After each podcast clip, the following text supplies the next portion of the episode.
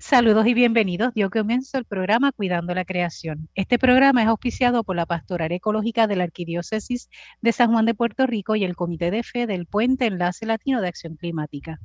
Como saben, los domingos a eso de la una de la tarde por Radio Paz AM810 tenemos este espacio de diálogo interdisciplinario multisectorial de base de fe ecuménico e interreligioso en el cual hablamos sobre la realidad del planeta o la realidad de nuestra casa común. Y claro está, nos interesa mucho lo que acontece en el archipiélago puertorriqueño en particular. Y el programa será retransmitido por Radio Oro 92.5 FM los sábados a las 7 de la mañana y usted también puede conectarse eh, en Internet a cualquier plataforma que le permita conectarse con las estaciones de radio de Puerto Rico y ahí usted puede buscar Radio Oro FM.com o Radio Paz 810 AM uno, si es Radio Oro, sería para los sábados a las 7 de la mañana y si es Radio Paz, sería para los domingos a la 1 de la tarde.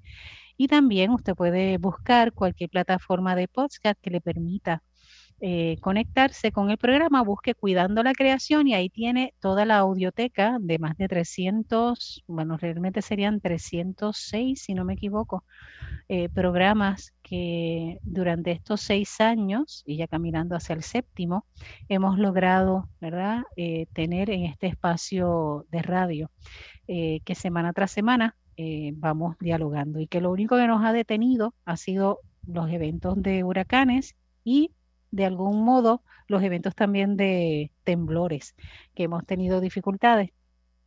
Pero sobrepasando eso, hemos seguido el programa, ¿verdad? Gracias a Dios, eh, continuo en estos seis años, así que nos alegra mucho. Esta que le habla es la hermana Licia Vilés Ríos, dominica de la Santa Cruz, y hoy en la mesa de diálogo virtual vamos a conversar sobre la métrica de desempeño de Luma Energy, Sí, yo sé, cuando escuchan ese nombre, a algunos se les para el pelo, ¿verdad? Se ponen así medio histéricos, eh, surge muchísimos, ¿verdad? Este sentimiento, pero vamos a hablar sobre eso eh, con el doctor y catedrático Agustín Irizarry Rivera, a quien le damos la bienvenida porque es la primera vez que lo tenemos en el programa. Saludos, Agustín.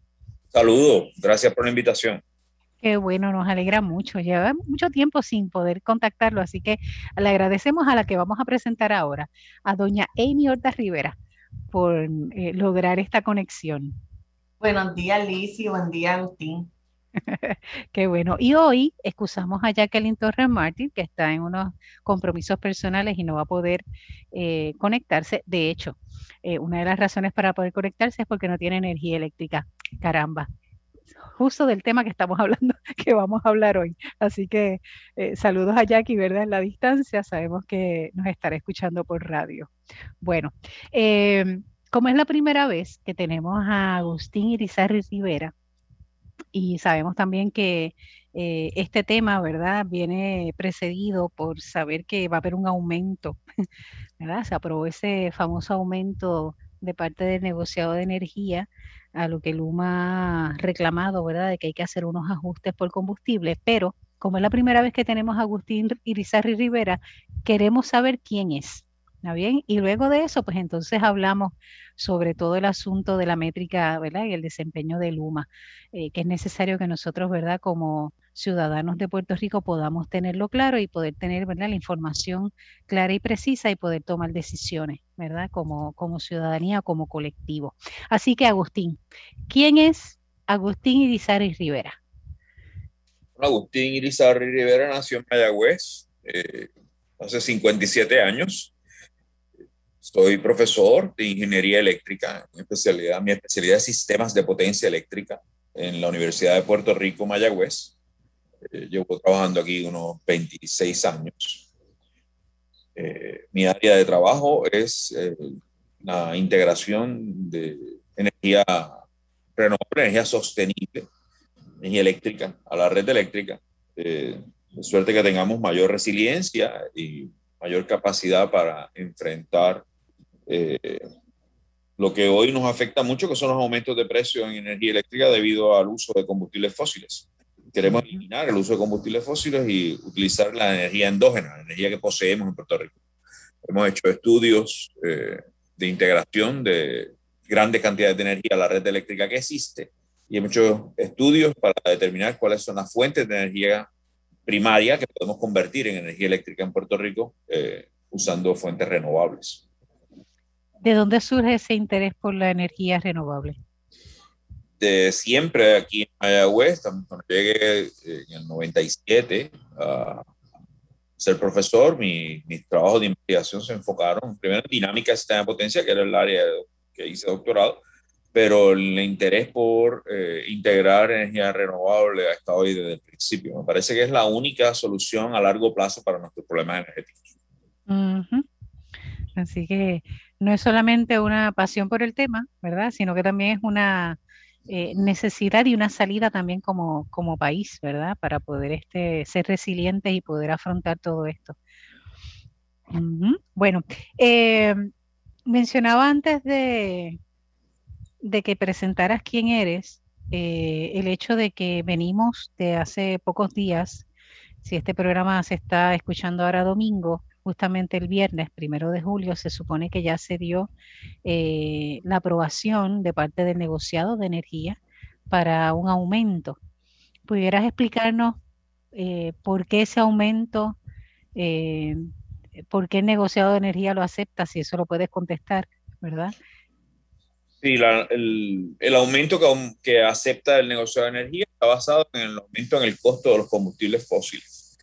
Eh, y van a seguir aceptando todos los aumentos que vengan con relación a aumento en combustibles fósiles, que eso es lo que hacen todos los reguladores eh, que regulan sistemas donde la mayor parte de la energía viene de quemar combustibles fósiles. Tan pronto pasa el aumento, el, el se le pasa ese costo a los clientes.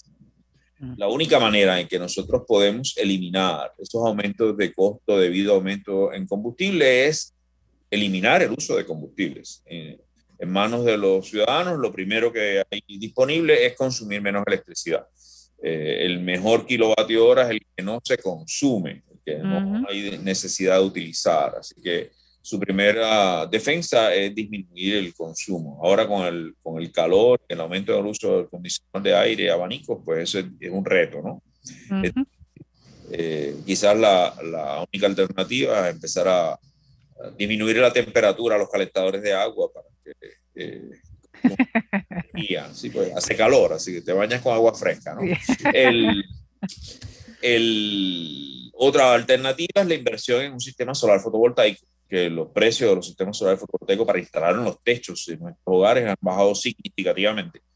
Eh, y ciertamente es la mejor inversión que uno puede hacer hoy en día para controlar el costo de la energía y eliminar este aumento continuo que vamos a enfrentar por, yo sospecho que todo este año la energía va a seguir subiendo del costo. Va a llegar, ya llegó con este aumento a 34 centavos el kilovatio eh, en los 20, tantos años que llevo trabajando en energía en Puerto Rico, es el, el costo más alto eh, para la energía eléctrica. ¿Cuán bajo la hemos tenido? Si recuerda.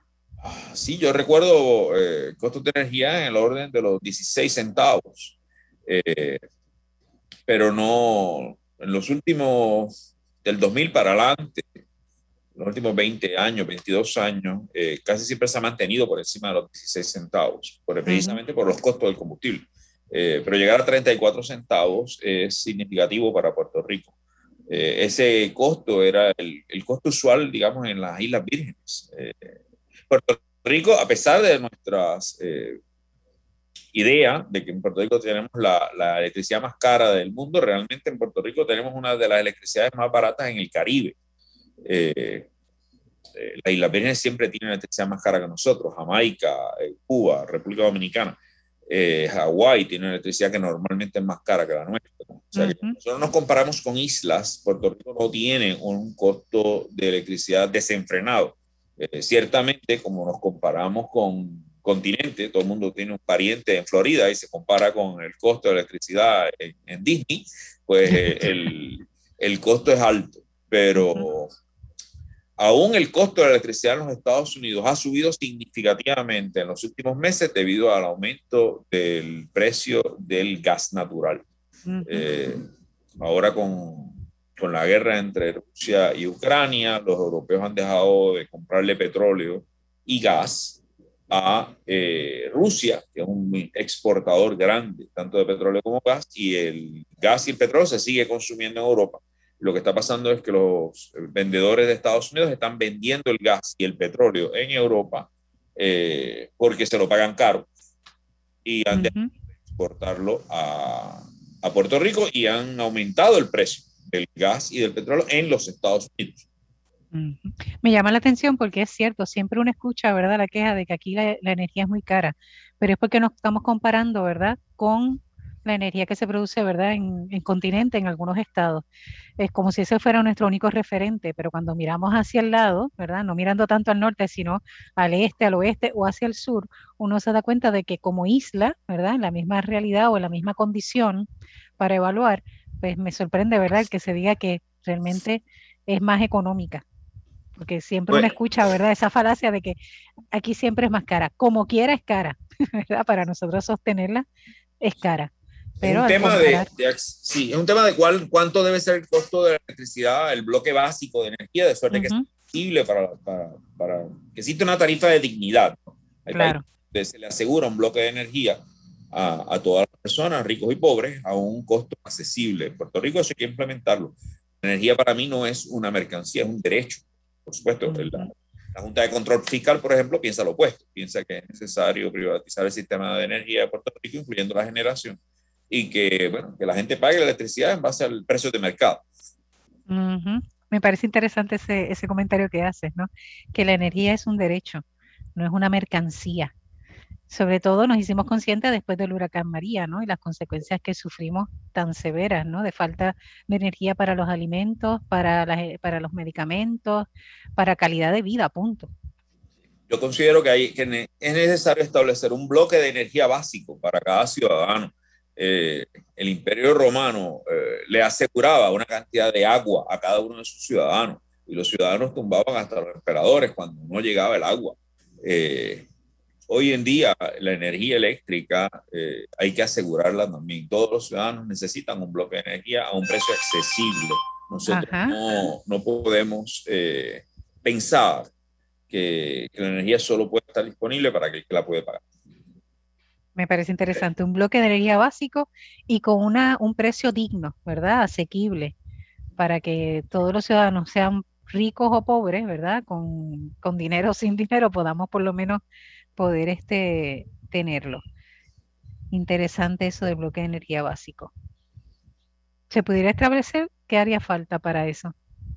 Bueno, hasta cierto eh, punto existe, porque en, fíjate, en Puerto Rico se establece un sistema eléctrico común, ¿verdad? En Puerto Rico, como en casi todas partes del mundo, los sistemas eléctricos ocurrían en las ciudades. En Puerto Rico había electricidad en San Juan, en Ponce, en Mayagüez y no había electricidad en el resto del país. Eh, se toma el proyecto público de la corporación pública, la autoridad de las fuentes fluviales, y se electrifica el país y se le lleva electricidad a, los campos más remotos del país. Eh, y como parte de ese proyecto social de desarrollo eh, y justicia, se establecieron unas tarifas. Las tarifas básicas todavía sobreviven un poco el concepto de que el primer bloque de energía, y es como 400 kilovatios hora para una familia, eh, tiene un subsidio sobre el combustible. Si usted consume poca energía, no paga todo el ajuste por combustible. Lo paga casi ah, todo, porque cada vez eso lo han ido achicando más. El subsidio cada vez es más chiquito, más pequeño. Pero existe el concepto de que el primer bloque de combustible pues debe ser más accesible. Después que pasas de cierto consumo, bueno, pues ya está gastando mucha energía y ya es, si la, si la quieres gastar, la vas a tener que pagar. Eh, yo soy partidario de establecer un bloque de energía que no puede ser grande, debe ser chiquito, debe ser un bloque de energía que te permite eh, manejar las cosas básicas, la nevera, abanico, la iluminación, lo electrónico, un bloque pequeño y que ese bloque sea bien accesible, que sea un costo eh, bajo Claro, después que te saltas de ese, ese bloque, bueno, ahora tienes claro, es justo que se pague. mucha energía, ¿no? Ese bloque pequeño de energía puede ser extremadamente pequeño. En Huracán María descubrimos que usando sistemas solares fotovoltaicos pequeños, con pocas baterías, podíamos atender adecuadamente las demandas de una familia de cinco. Eh, Con eso iba a preguntar más o menos cuánto sería el núcleo de vela familiar para ese bloque básico, diríamos. Sí, cuatro o cinco personas habitando en una casa. Eh, tenemos una publicación de un, de un, caso de estudio que hicimos después, con datos medidos después del huracán María. Una familia que, que, que cuando, antes del huracán consumían eh, diariamente, podían consumir 17, 18, 19, 20 kilovatios hora. Eh, durante el huracán y, y ajustando su consumo con sol, paneles solares y baterías eh, manejaban todas sus necesidades con unos 5 kilovatios hora. Wow, de, de 17 a 5 ya uno se da cuenta que hay un bajón, que hay un ajuste interesante. Uno se da cuenta la cantidad de energía que derrocha. uno gasta, sí. Derrocha, hay, hay, una, hay, una, diferencia significativa. ¿verdad? Hay otros países que usan, mm, han creado bloques. En un momento, una discusión interesante, eh, recuerdo en España, que hablaba que para una familia de cuatro se, se deberían garantizar unos 12 kilovatios hora diarios. Eh, algunos críticos decían que era mucha energía, otros decían que era poca. no hay consenso, pero se han barajado distintas cantidades, ¿verdad? Depende de lo que tú consideras que es el consumo básico, vas a llegar a, un valor. Mm, okay. Y eso mencionabas, por ejemplo, que es para cubrir, por ejemplo, eh, sistema de luminaria, eh, nevera, eh, algunos electrodomésticos adicionales, abanicos, ¿verdad? Que no estás hablando ahí de aires acondicionados. No, estamos hablando de abanicos, lavarropa, lavarropa, eh, eh, nevera, electrónicos e iluminación. Y con 5 o 8 kilovatios hora, eso al día, eh, se cubre esa necesidad. Así que yo diría que como, una como un, número razonable, 10 kilovatios hora para una familia, cubre lo básico. Sí, escuchándote, me imagino que los que están escuchándonos a la vez en radio estarán pensando, mm, sin aire acondicionado yo no puedo vivir, ¿verdad? O sea, hay unas situaciones, ahí me imagino que entonces eh, la importancia de tener tal vez sistemas eficientes, ¿verdad? En este caso, eh, un inverter, que si se va a utilizar un aire acondicionado, que sea inverter, que por lo menos, ¿verdad?, reduzca un poquito ese consumo, pero nos hace repensar tal vez el, el estilo de vida que estamos llevando también. ¿Verdad? Eso va a impactar. Sí, Y, te permite también entender, eh, una vez hacer el análisis, cuál es el tamaño de tu sistema solar fotovoltaico para mantener lo, que tú deseas.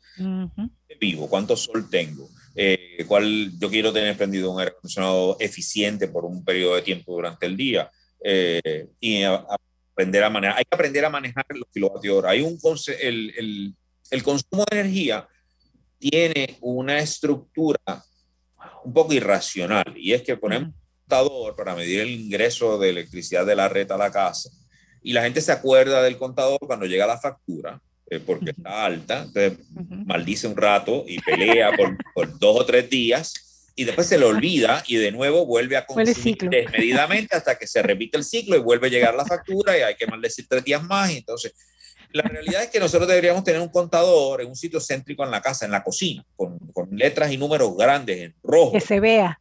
Que se vea que cuando tú entras, eh, llega, qué sé yo, llega el peludo hijo mío a casa y, y tú te das cuenta que empieza a, a, a, aumentar, aumenta desmedidamente el consumo de los kilovatios hora, pues ya tú sabes que sales para el cuarto a averiguar qué fue lo que tú prendiste.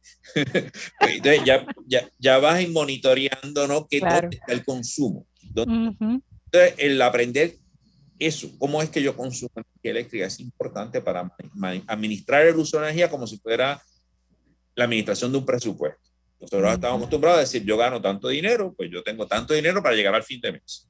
Pero la energía no la manejamos así, no decimos, yo voy a consumir un bloque de tanta energía en el mes y voy a administrar mi consumo para no pasarme de eso. No, el, el, el esquema es de forma abierta. Yo voy a todo lo que quiera y al final pues me preocupo qué va a pasar con la factura de Cuando llegue la... no, es, un uso racional de energía, me parece. Definitivo. No, y yo creo que si se llegase a experimentar eso de consumir eh, ese bloque, ¿verdad?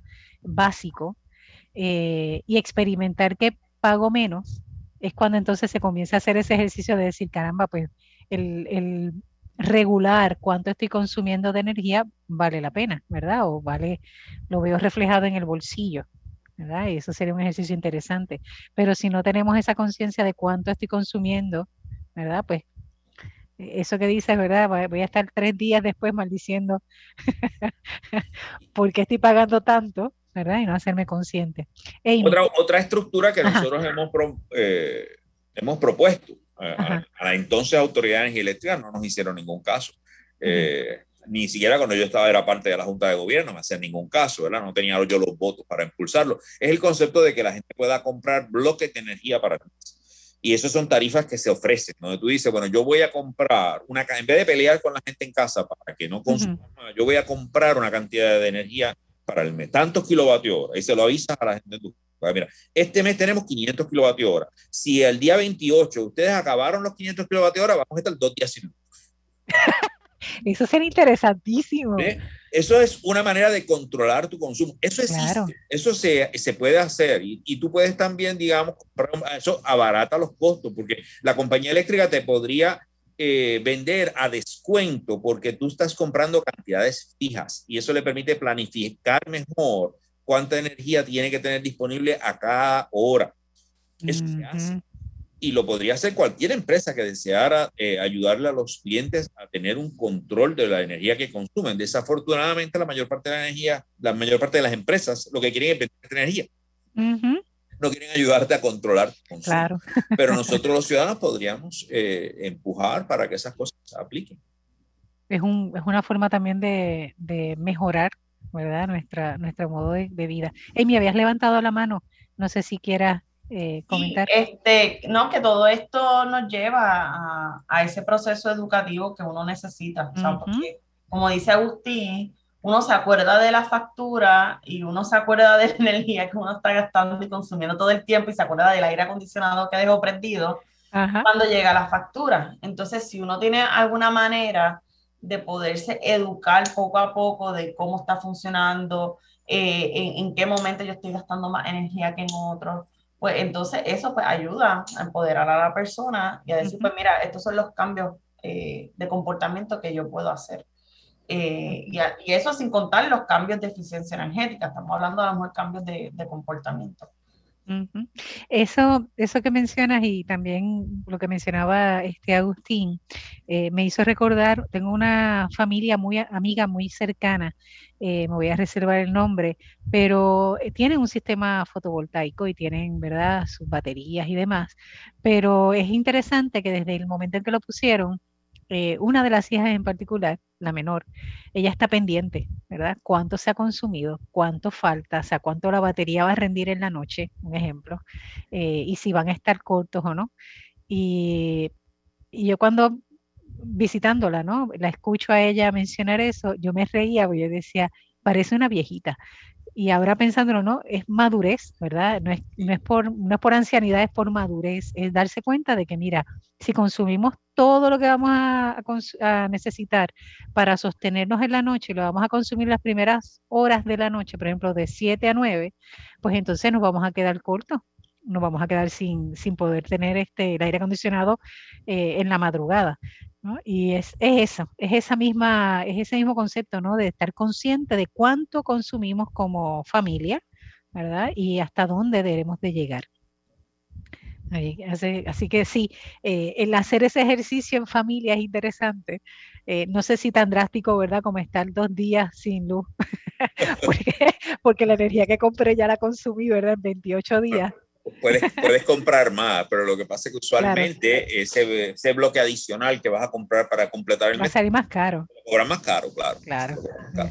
Pero es interesante, eso, eh, eso me hizo recordar, ¿verdad? Esta familia, eh, que sí, ese ejercicio se puede hacer y es posible, ¿verdad? No importa la edad, porque a veces uno dice, ya estás entrando a la adultez cuando empiezas a regular, eh, a empezar a decir, apaga la luz, apaga el aire, apaga el abanico, no es cuestión de, ¿verdad?, de ser viejito en ese aspecto, es cuestión de ser consciente, ¿verdad? Una, una conciencia de cuánta energía realmente se consume. Y esa expresión que usó Irizarry al principio, ¿no? O sea, la mejor energía es aquella que no se consume. ¿verdad? Aquella que no se tiene que gastar. Ese es el mejor ahorro de energía. Les recuerdo que estamos en el programa Cuidando la Creación, eh, que se escucha por aquí por Radio Paz AM810 los domingos de 1 a 2 de la tarde y que se retransmite los sábados a las 7 de la mañana desde Radio Oro 92.5 FM. Agradecemos a nuestro técnico Ismael Arroyo por el servicio que nos brinda, ¿verdad? De poder permitirnos eh, grabar este programa aun cuando es de modo virtual, ¿verdad? Para que ustedes lo puedan escuchar también eh, desde las ondas radiales. Y saludamos a aquellos que nos siguen semana tras semana, eh, que nos hacen comentarios también desde la página y el perfil de Facebook, Cuidando la Creación, y nos dan sus recomendaciones, su parecer, ¿verdad?, de los temas que se han ido tratando. Eh, les recuerdo que usted también puede escuchar el programa desde el formato podcast, desde cualquier plataforma que le permita, como Miss Cloud, Anchor, Spotify, Apple por Podcast. Eh, perfecto. Ya, de ahí yo paso de cuatro. Tú me dices que son más, pero yo nunca paso de cuatro. nunca llego a las otras, las otras versiones que tenemos. Y ya que tenemos por aquí a Amy, Amy, ¿cómo pueden comunicarse con Enlace Latino de Acción Climática? Sí, se pueden comunicar con nosotros a través de nuestro correo electrónico elac@elpuente.us, elac@elpuente.us o a través de nuestras redes eh, sociales, Facebook e Instagram, Enlace Latino de Acción Climática. Y ahí pueden ver todo lo que estamos trabajando. Eh, Amy, ¿hay alguna actividad durante el tiempo o ya estamos en modo de vacaciones? No, ya estamos en modo de vacaciones, pero tuvimos una actividad, ¿verdad? Me gustaría reseñarla rápidamente. Tuvimos una actividad bien chévere, una reunión amplia es eh, sobre el dragado de la bahía de San Juan. Eh, porque el gobierno tiene el plan de traer más gas natural a Puerto Rico. Así que la semana pasada, el 27, el lunes 27 de, de junio, tuvimos esa reunión, participaron bastantes personas, organizaciones eh, que estuvieron informándose sobre lo que está ocurriendo y cómo nos podemos entonces movilizar para evitar que, que se siga trayendo más gas natural a Puerto Rico. Interesante. Y también sé que hubo el cierre el viernes primero de julio correcto. El cierre del campamento, diríamos. El cierre de la jornada de activismo, así que la estuvimos, eh, estuvimos teniéndolo con, con, los estudiantes y ahí estuvo pues, Diana, Camil, que son las coordinadoras eh, de toda la jornada. Excelente, muy bien. De eso después vamos a hablar, vamos a tener un espacio para escuchar cómo fue esa experiencia. Eso ya es un compromiso, eso ya está ahí van a venir a hablar. Tanto Diana como Odali fue la otra, ¿no? Quien estuvo corriéndolo. Y Camil. Camil, ok, Camil, Camil, muy bien. Bueno, y algunos estudiantes, ¿verdad? Algunos de los jóvenes que estuvieron en esa experiencia. En la primera parte del programa hemos estado eh, dialogando con el mayagüezano eh, Agustín Irizarry Rivera, quien es doctor y catedrático de la UPR de Mayagüez y quien se ha dedicado a trabajar el tema de energías renovables, eh, sobre todo para lograr un sistema verdad resiliente en Puerto Rico algo que le apasiona. Y hemos estado dialogando, ¿verdad?, sobre cómo eh, sería la mejor forma de nosotros manejar el tema de energía en Puerto Rico, desde ese consumo o desde el no consumo, diríamos, ¿verdad? Nos hablaba también de que la energía es un derecho, no es, una, no es un mercado, se debe ver como es un derecho. Eh, nos habló también sobre esa posibilidad de trabajar bloques de energía básicos y a un precio digno para que todo eh, ciudadano, ¿verdad? Eh, que habita en Puerto Rico pueda tener acceso a esa energía y pueda tener una mejor calidad de vida y hemos estado en ese diálogo. Ahora nos gustaría, ¿verdad, este, Agustín, poder hablar sobre ese, ese desempeño, la verdad, la métrica de desempeño de Luma Energy, porque como bien decías en la primera parte, nosotros eh, eh, recordamos, ¿verdad?, que consumimos energía y que tenemos que pagar cuando nos llega esa factura, pero también tenemos que reconocer que hay una empresa ¿verdad? Que supuestamente se vendió como, como lo más ideal y la mejor que iba a funcionar y que iba a manejar el tema de energía en Puerto Rico y cada vez nos desilusiona más, ¿verdad? Cada vez tenemos grandes desilusiones con ella. Así que eh, háblanos sobre eso de cómo medir, ¿verdad? La calidad de trabajo eh, que la empresa Luma Energy ha dado en Puerto Rico ¿Qué se espera? ¿Verdad? ¿Cómo, cómo se puede evaluar su desempeño? Primero, primero lo primero, ¿no? El contrato Luma es un mal contrato. Eh, Luma ah, demuestra todos los días que no tiene la cantidad de empleados que necesitan y no tiene la cantidad de experiencia necesaria para manejar correctamente nuestro sistema eléctrico. Yo digo el contrato de Luma es malo, entre otras cosas, porque el contrato de Luma, si uno lo lee con cuidado, yo he tenido que leerlo varias veces, eh, son 300 y pico de páginas, incluyendo sus anejos. Las, lo que describe ese contrato contradice la ley que provoca que llegue Luma. Eh, en Puerto Rico se creó una ley eh, 7 que dice que, que, el objetivo de privatizar el sistema eléctrico de Puerto Rico, porque nos dijeron que privatizado es mejor, ¿verdad? eh, a mí la, mi teléfono celular es privado y, y, como el huracán María tampoco tenía el servicio, así que no había ninguna diferencia entre electricidad y servicio de teléfono, uno privado y uno público. Pero la ley que establece la privatización lo que dice es que se, eh, se, privatiza con la intención de que tengamos un sistema resiliente, moderno, eficiente, eh, más barato, eh, todas características de un sistema eléctrico del siglo XXI. Pero cuando uno lee el, contrato de Luma, descubre que si Luma quisiera perfectamente el contrato, lo que tendríamos es una compañía eléctrica del siglo eh, es, regresar, de hecho, él describe lo que fue en algún momento la autoridad de las fuentes fluviales. No, no es, eh, si tú miras cómo actuaba y cómo funcionaba la autoridad de las fuentes fluviales, pues lo, lo que Luma aspira a hacer es como si fuera fuentes fluviales. No, no, no tiene eh, visión ese contrato para un sistema con tecnología eh, sostenible, renovable, un sistema distribuido en techos eh, que nos garantizan resiliencia cuando viene un huracán cuando el huracán María, los sistemas solares fotovoltaicos instalados en techo fueron los que mejor sobrevivieron al huracán. Los sistemas eh, solares en fincas solares fueron destruidos. Además de que el sistema eh, de transmisión y distribución fue destruido y por lo tanto no importaba de dónde saliera la energía, sea fósil o sea fotovoltaica en una finca. No llegaba. No llegaba a, la, a los hogares. Entonces, el contrato de Luma posee unas métricas de desempeño, pero son métricas de desempeño para darle bonos a Luma, para que Luma cobre más. Entonces, son unas métricas bien flojas. Son unas métricas que en algunos casos lo que plantean es que si Luma no, si bajo el control de Luma no se deteriora más el servicio, ellos cogen un bono. Eso es una, eso llora ante los ojos de Dios. Uh -huh. eh, Contrario al, a las acciones de Luma, eh, esa misma ley le obliga al negociado de energía a crear un proceso en el que se definan lo que se llama un, mecanismo de compensación basado en el desempeño del operador de la red eléctrica. Entonces, ese eh, proceso está ocurriendo ahora en el negociado de energía y allí sometimos una serie de métricas, todas métricas para alcanzar un sistema eléctrico como lo describe la ley, que sea moderno, resiliente, costo efectivo, que sea sostenible, que son palabras que no aparecen en el contrato de Luma. En el contrato de Luma, palabra sostenible no, no, uno no la puede encontrar, no existe esa palabra allí. Resiliencia, no existe la palabra resiliencia. Renovable, no existe la palabra renovable. Entonces Luma lo que ha hecho es oponerse a cualquier cosa que la vaya a medir diferente a lo que aparece en su mal contrato. Eh, irónicamente, el contrato fue aprobado por el negociado de energía eh, uh -huh. y lo defiende eh, la Junta de Control Fiscal como el mejor contrato que se ha firmado en, en la faz del planeta.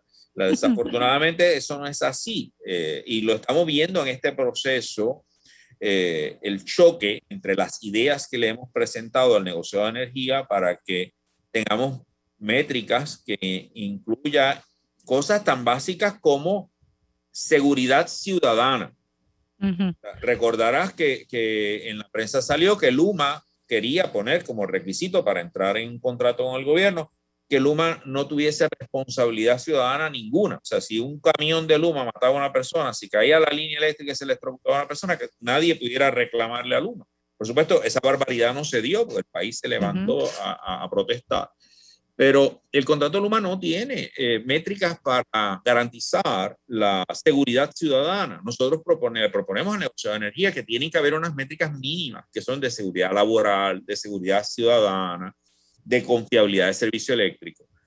Eso que hay también lo de, lo de, disculpa que te eh, interrumpa, eso que hay también, por ejemplo, en caso de que haya una pérdida de energía y se me dañó algún equipo eh, por esa falla, Luma se opone a que se le dé cualquier compensación a un ciudadano por, por daños que reciba, eh, sean daños físicos o daños a su propiedad o daños a, como tú señalas, el costo de reemplazar la, la, la compra, porque porque ahora yo estoy tres días sin electricidad eh, porque no le diste mantenimiento a un básico al, al, a los disyuntores, a los breakers que salen de una planta eléctrica, que fue lo último que nos pasó recientemente, un apagón grande, eh, debido a que Luma sabía que tenía que darle mantenimiento a, un, a unos disyuntores y no lo hizo. Entonces, el, Luma se opone a que haya penalidad de cualquier tipo. Nosotros le, planteamos al negociado que ese tipo de compensación tiene que existir. Eh, hay otro colega, el doctor José Alameda, que también participa conmigo en este proceso, que, ha traído esos esa, y ha cuantificado eh, cómo deberían ser las penalidades en este caso. Eh, así que ante el negocio de energía, ahora mismo existe este proceso para establecer estas métricas de desempeño. No sabemos cómo va a fallar el negociado que va a decidir si le va a hacer caso a Luma o si nos va a hacer caso a nosotros, pero estas métricas de desempeño, como te digo, son métricas que están basadas en el concepto de que si tú quieres ganarte un bono, tienes, que ser capaz de alcanzar metas difíciles de alcanzar. Eh, este concepto de, métricas de desempeño para darte, eh, existe dos cosas en la métrica de desempeño. Yo te mido y si tú te quedas corto, si no alcanzas lo básico, yo te penalizo. Hay multas. Luma se opone vehementemente a que se le multe de cualquier forma. Ellos dicen que el contrato permite penalidades y la penalidad es que le cancelen el contrato, pero eh, omite que hay que pasar tres años terribles con Luma, donde Luma no alcance ninguna de sus metas durante tres años corridos, para que el gobierno pueda decir, ah, pues yo te cancelo el contrato. Ya llevamos un año y lo estamos sufriendo. Llevamos dos realmente, porque Luma lleva cobrando dos años. Tiene mm. todo el sistema durante un año, pero Luma vino un año antes, donde se supone que aprendiera a, operar el sistema. Lo único que hizo fue escribir eh, cosas en papeles y cobrar. Cobraron 100 millones por hacer eso el primer día del contrato, de que Luma entró en operación del sistema, hubo 800 mil personas sin electricidad. Hubo fuego en una subestación en, Monacillo. Monacillo. Eh, ellos reclamaron que eso era eh, sabotaje y cuánta cosa hay, y, trajeron hasta el FBI y todo el mundo que vino le dijo, aquí no hay ningún sabotaje, señor, este, y se fueron. Ellos todavía tienen una investigación, no sé a quién están investigando, y no han dicho qué es lo que están investigando. Eh, pero el, el, el, tema es que tú tienes, en esta métrica de desempeño, tienes que tener vara en dos direcciones. Si tú no alcanzas el mínimo, yo te penalizo. Eh, con la posibilidad incluso de, de quitarte dinero, cancelar el contrato, pero también quitarte dinero de lo que se llama el pago básico. Porque Luma en su contrato cobra 5 millones mensuales, no importa lo que pase. Si no hay electricidad en Puerto Rico, Luma se supone que cobra todavía 5 millones. Increíble. Eh, ese es el buen contrato. Entonces, nos, entonces, dicen, hago lo mínimo y me das un bono. No, nosotros estamos hablando, no, no puedes coger bono a menos que tú, o sea, por hacer tu trabajo, tú no vas a coger ningún bono. Claro, ese no es justo. trabajo, tú, tú cobras por hacer un trabajo. Ahora, si tú logras alcanzar unas metas que son difíciles de alcanzar, y un ejemplo de metas difíciles de alcanzar son, por ejemplo, la implementación de planes de ahorro de energía. Eh, eh, en varias jurisdicciones. Eh, los ejemplos que usamos casi en casi toda esta información de Estados Unidos, pero existen ejemplos en todas partes del mundo. si el negociado, por ejemplo, establece un plan de ahorro de energía para familias de, pocos o limitados, de, de bajo o, o, moderados ingresos, de suerte que ahorren en la factura de electricidad. Entonces se establecen una serie de medidas. Si la compañía eléctrica te ayuda a alcanzar esas metas, entonces tú le puedes dar un bono o puedes aspirar a tener un bono. Eh, pero si no, si no participas de eso, pues no coges ningún bono. Que haya más, más, que se haga más fácil la interconexión de sistemas eh, renovables con la red eléctrica. Por ejemplo, si tú logras alcanzar no solamente eh, no solamente que el que te solicita conectarse eventualmente se conecte, que Luma lo vende como un gran logro. Eso es hacer tu trabajo básico. Tu trabajo básico es que si yo, si yo tengo un sistema solar fotovoltaico que, que funciona bien, es un equipo eh, en ley, en regla, y yo me quiero conectar, mira, la ley en Puerto Rico te dice, tienes que conectarlo. Así que conectarlo es parte de tu trabajo. Eso no es un gran logro, ¿no? Ahora, si tú aceleraras, si tú incentivaras, si tú actualizaras la red para que ahora la gente no solo eh, ponga sistemas solares fotovoltaicos para su casa, sino un sistema solar fotovoltaico, digamos, para, para cargar un vehículo eléctrico. Ahora los carros van a venir eléctricos cada vez más. Y, y, pronto en Puerto Rico vamos a ver muchos carros eléctricos. Esos carros eléctricos hay que, hay que cargarlos. Eh, se cargan de la red eléctrica o se cargan de tu propio sistema solar fotovoltaico. Pues mira, tiene mucho sentido que tú pienses ahora en, hacer una marquesina solar, donde tú vas a añadir paneles solares con el propósito de cargar tu vehículo eléctrico. Entonces, cuando no, bueno, está nublado, pues vas a usar la energía de la red. ¿Qué ha hecho Luma para, para prepararse para eso? Que eso es una red de futuro, ¿no? Es una red del siglo XXI. Pues no aparece eso en ningún sitio del contrato. Luma, lo último que sometió al negociado de energía exigido por el Comunidad de Energía era un plan para ver cómo se hace el despliegue necesario en la red eléctrica para que puedas cargar vehículos eléctricos. Pues le devolvieron el plan porque no sirve. Así que estamos en una situación muy dura para nosotros porque tenemos una compañía eléctrica eh, administrada por un privado que no está dando pie con bola y que objeta y se queja de que se le quiera poner un, un conjunto de métricas de desempeño que favorecen a los ciudadanos porque ellos dicen que tienen un contrato que ellos con el mínimo deben cobrar un bono.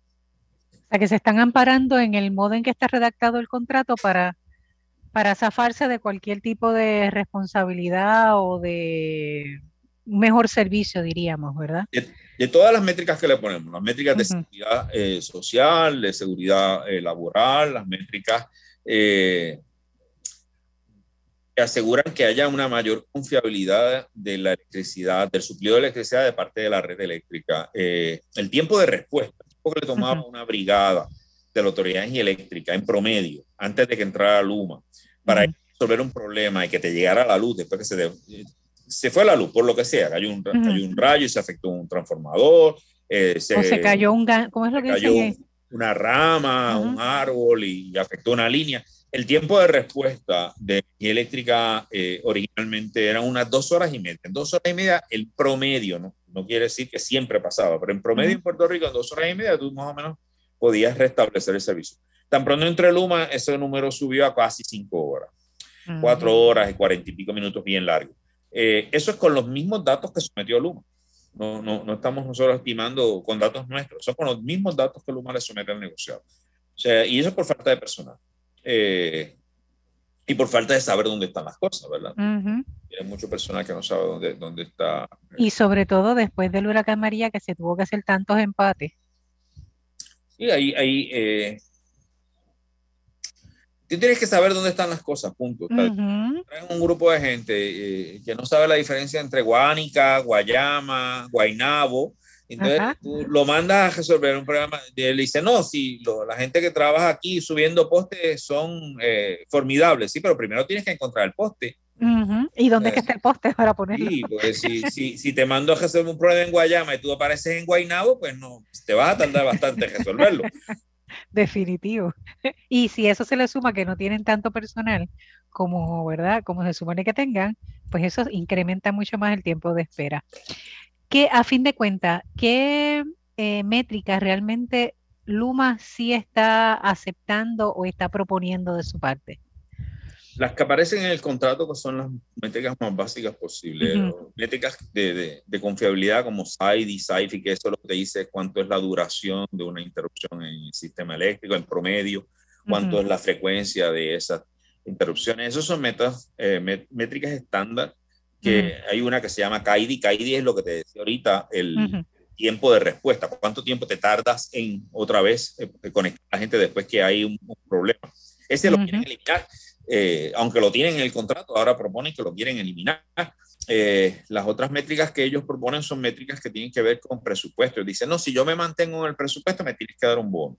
Pero pantalones. No, no llevan, no llevan, están siempre sobregirados, o sea, llevan como 40 millones por encima del presupuesto, eh, vinieron con una enmienda de que ellos podían pasarse por el 5% y todavía cobraban el bono. O sea, todo el tiempo es pendiente de, de cómo afecto esto para, aunque los contratos diga otra cosa, para yo seguir cobrando mi bono. Eh, el contrato es bien flojo en muchos aspectos. Hay una serie de métricas que ellos tienen que, que, dicen que yo voy a cobrar un bono si alcanzo tal o cual, pero los números, los, umbrales, ¿verdad? Yo tengo que llegar al por ciento de lo que sea para eso está en el contrato mismo aparece eh, le ponen mucho TBD, to be determined. alguien decidirá después cuál es el número. Que lo puede ser el mismo Luma. Sí, que puede el mismo Luma, sí, sí Luma somete, entonces alguien allá dice que, que, sí, que está bien, que cobre el bono. O sea, el, flojo, es bien flojo el contrato. Y los, las métricas de nuevo que usan son métricas, son métricas estándar, pero son métricas estándar del siglo pasado.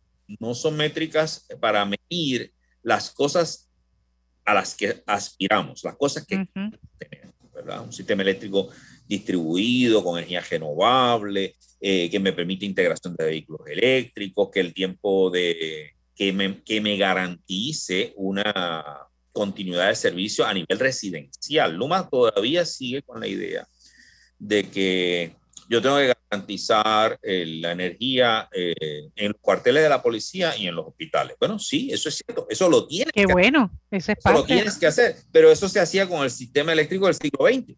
Con el sistema eléctrico del siglo XXI, tú puedes hacer eso y además puedes garantizar un bloque de energía a cada hogar si tienes sistemas solares distribuidos. Eh, pero tienes que tener la visión de usar la tecnología nueva y hacer la inversión necesaria para garantizar eso. Y Luma no tiene esa visión.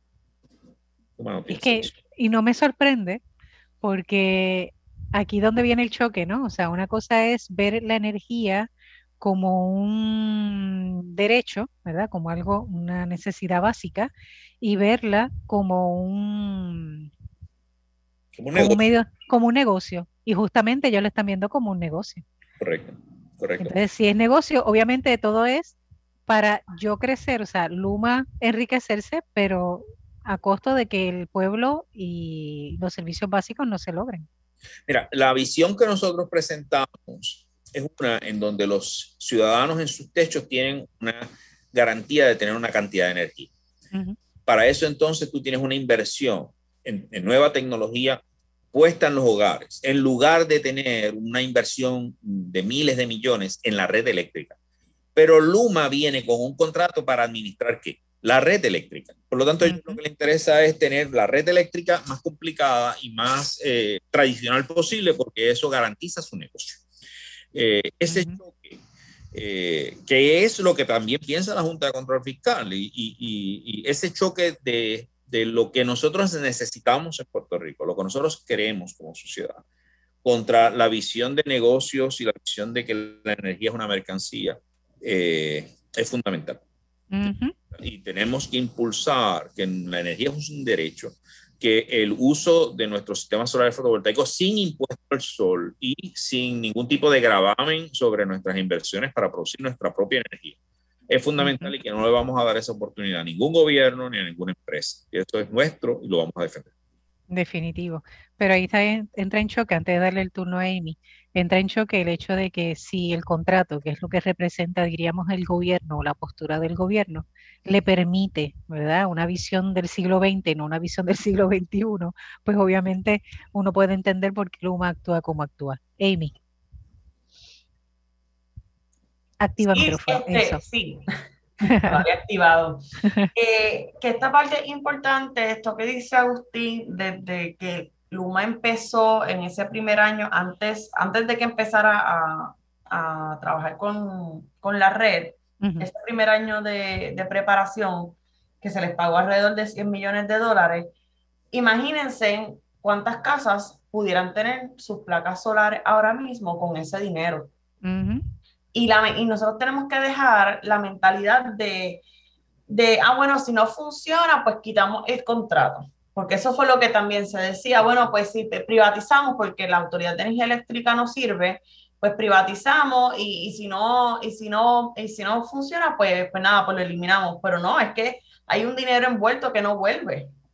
Ahí siempre se está pagando algo y como dice Agustín, ahora mismo Luma se está yendo sobre el presupuesto que ellos eh, inicialmente habían propuesto.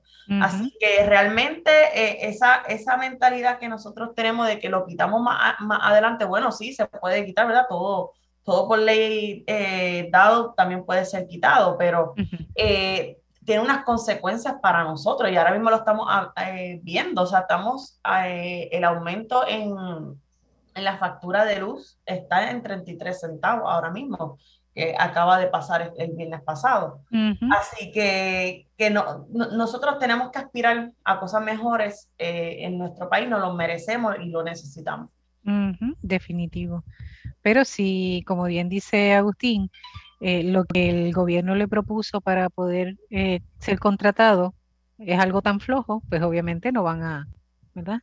Ahí es que yo creo que entonces, Agustín, ¿qué nos recomiendas o cómo como ciudadanos, ¿verdad? ¿Qué podemos hacer más allá de reducir, ¿verdad? Nuestro consumo, más allá, ¿verdad? Hacer nuestros ajustes en casa. ¿Qué más podemos hacer, ¿verdad? ¿Cómo podemos eh, lograr esa, no sé, alzar la voz, no sé? ¿Qué nos recomienda? Yo recomiendo un, conjunto de acciones. La primera controlar el consumo de energía, a invertir en un sistema solar fotovoltaico para, para garantizarte una resiliencia y una continuidad de servicio cuando viene una tormenta. Yo creo que es la mejor inversión que se puede hacer hoy en día en Puerto Rico, es bien costo efectivo. Eh, además de eso, una defensa fuerte de que, de que no puede haber impuesto al sol, de que nosotros no vamos a aceptar eh, que nos pongan trabas al desarrollo sostenible en Puerto Rico. Y para eso tienes que hablar con la gente que tiene poder político. Primero, hay que organizarse para solamente elegir candidatos que, y plataformas, solamente endosar plataformas que nos garanticen esos derechos. Eh, tenemos que tener en cada candidato una persona que sepa que hay unas cosas que no son negociables para nosotros. De ser resiliente y sostenible en energía no puede ser negociable. Y no podemos elegir a nadie que no esté dispuesto a defender eso. Eh, cerca de usted con quien pueda hablar, hable con su alcalde. Déjele saber a su alcalde lo que usted piensa. El alcalde usted lo encuentra en la panadería, lo encuentra en la barbería, lo encuentra en distintos lugares y le puede llamar y preguntar, ¿qué tú estás haciendo en el municipio para que nosotros tengamos energía sostenible? ¿Cuál es tu posición con relación a la privatización de la generación? ¿Por qué tú piensas que es bueno que, que, que la energía se considere una mercancía y no un derecho? Póngale el tema, háblele. Y que, no sea, y que no sea únicamente en cuestión de costo, o sea, que no lo veamos únicamente en cuestión de costo, porque a veces lo reducimos solamente a lo que estoy pagando. No, hay que aumentar, ¿verdad? En ese diálogo y en ese socializar el tema. Mira, eh, es posible que tengamos ese concepto de que la energía es un derecho, ¿verdad? Va a redundar también en el bolsillo, pero igual, o sea, que la energía se vea como un derecho y no como un lujo, ¿verdad? Y no es por simplemente tener un aire acondicionado, es que si no tengo una calidad de vida, ¿verdad? Mínima, pues voy a sufrir y va a sufrir la persona que está enferma en mi casa y me va a complicar la vida, ¿verdad? O sea, es, es no, no, porque siempre que se habla de energía, siempre hablamos de cuánto pagamos, como si eso fuera lo único, ¿verdad? O el único elemento. Y yo creo que hay que aumentar, ¿verdad? Hay que ampliar esa mirada o ese horizonte. Así que eso que menciona, por ejemplo, del bloque de energía básico y que sea en un, en un, ¿verdad? En, un precio justo, Independientemente de, mi nivel social en el que yo esté, para garantizar que por lo menos hasta la persona con menos recursos pueda por lo menos eh, hacer, eh, tener uso, ¿verdad? Y, servicio energético, ¿verdad? O sea, yo creo que ahí es que uno viene a ver también la importancia de la educación, ¿verdad? Y de la formación y de, de crear conciencia en este proceso. Pero continúa, Agustín, porque te interrumpí y, yo acá me envolví. Yo estoy de acuerdo que, el, hay que cambiar el discurso y, y no creernos el cuento de que, de que Puerto Rico tiene la energía eléctrica más cara del planeta. No la tenemos, no es la más cara del planeta, no es barata. Puede ser más barata y para que sea más barata y más accesible y más justo y para que la electricidad sea un derecho y no una mercancía, lo que tenemos que hacer es planteárselo así a nuestros vecinos, a nuestros hijos, a nosotros mismos. Definitivo. ¿Dónde podríamos buscar información o por lo menos eh, eh, seguir orientándonos sobre estos temas? Eh, la de Queremos Sol es muy buena para este asunto del puente y muchos de los colegas míos aquí en Mayagüez somos partícipes del proyecto de Queremos Sol. Queremos Sol PR, lo buscas en Google, vas a llegar a la página, allí está la propuesta, están los estudios que hemos hecho, eh, y lo que proponemos para electrificar al país de forma sostenible, justa eh, y que haya sostenibilidad. Sobre todo. Y pensar que lo que podamos también hacer a nivel eh, personal o individual es pensar también en lo que va a redundar en el colectivo. ¿verdad? Porque uno siempre piensa, ¿verdad?, lo, lo nuestro, ¿verdad?, lo mío, pero es también ampliar esa mirada a lo que es el colectivo, que es tan necesario y tan importante. Excelente. Amy, em, con ELAC, eh, sabemos que están unidos a Queremos Sol. Eh, ¿Tienen alguna otra información ustedes en las páginas que pueda servir de referencia? Sí, este, no, la tenemos en las páginas todavía, pero sí nos pueden escribir a nuestro correo electrónico. Nosotros eh, ya tuvimos un webinar explicando todo lo que estuvimos ah, hablando hoy y tenemos una serie de, de ponencias o comentarios públicos modelo con toda esta información. Nosotros se la podemos enviar a ustedes y ustedes entonces la pueden enviar al negociado de energía con las experiencias que ustedes han tenido con Luma. Eh, y nosotros en ese paquete de información, nosotros le decimos hasta dónde lo tienen que enviar. ¿Cuál es la dirección de correo? ¿Cómo escribirlo? Les damos ejemplos de, de cómo hacerlo, así que se puede sentir en confianza de que no va a estar solo o sola eh, escribiendo ese comentario. Y en la medida en que nos enriquecemos en este tema, ¿verdad? Cuando hagamos nuestros argumentos o cuando vayamos a hablar, como decía Agustín, ¿verdad? Con el alcalde o con el legislador municipal, que eso también, ¿verdad? Ayudaría mucho porque supone que son personas que uno conozca. Eh, pues entonces uno también tiene, ¿verdad? Como base ¿verdad? Para, para poder, o fundamentos también para poder argumentar. Así que. Y repito el, email de nosotros, elac arroba el puente.us. elac arroba el puente.us. Muy bien, perfecto. Excelente. Pues Agustín, eh, te agradecemos eh, tu tiempo. Eh, te agradecemos también el que te apasione tanto este tema, ¿verdad? El que des la lucha porque nos beneficia a nosotros como país, ¿verdad? Todo lo que, lo que logras hacer junto con otros compañeros y compañeras, ¿verdad? Así que te animamos a que continúes, ¿verdad? Que no decaiga ese, esa lucha y esa voz, porque sabemos que tu voz es muy fuerte y que negociado de energía, pues ya me imagino que te mirara ese, acá viene otra vez. Así, Gracias por la invitación y seguimos eh, comprometidos y estamos dispuestos a conversar con ustedes cuantas veces gusten. Excelente, eso nos gusta mucho, ya sabes, Amy, queda el otro, otro tiempo, otro espacio. Así que, eh, Agustín, no te retires.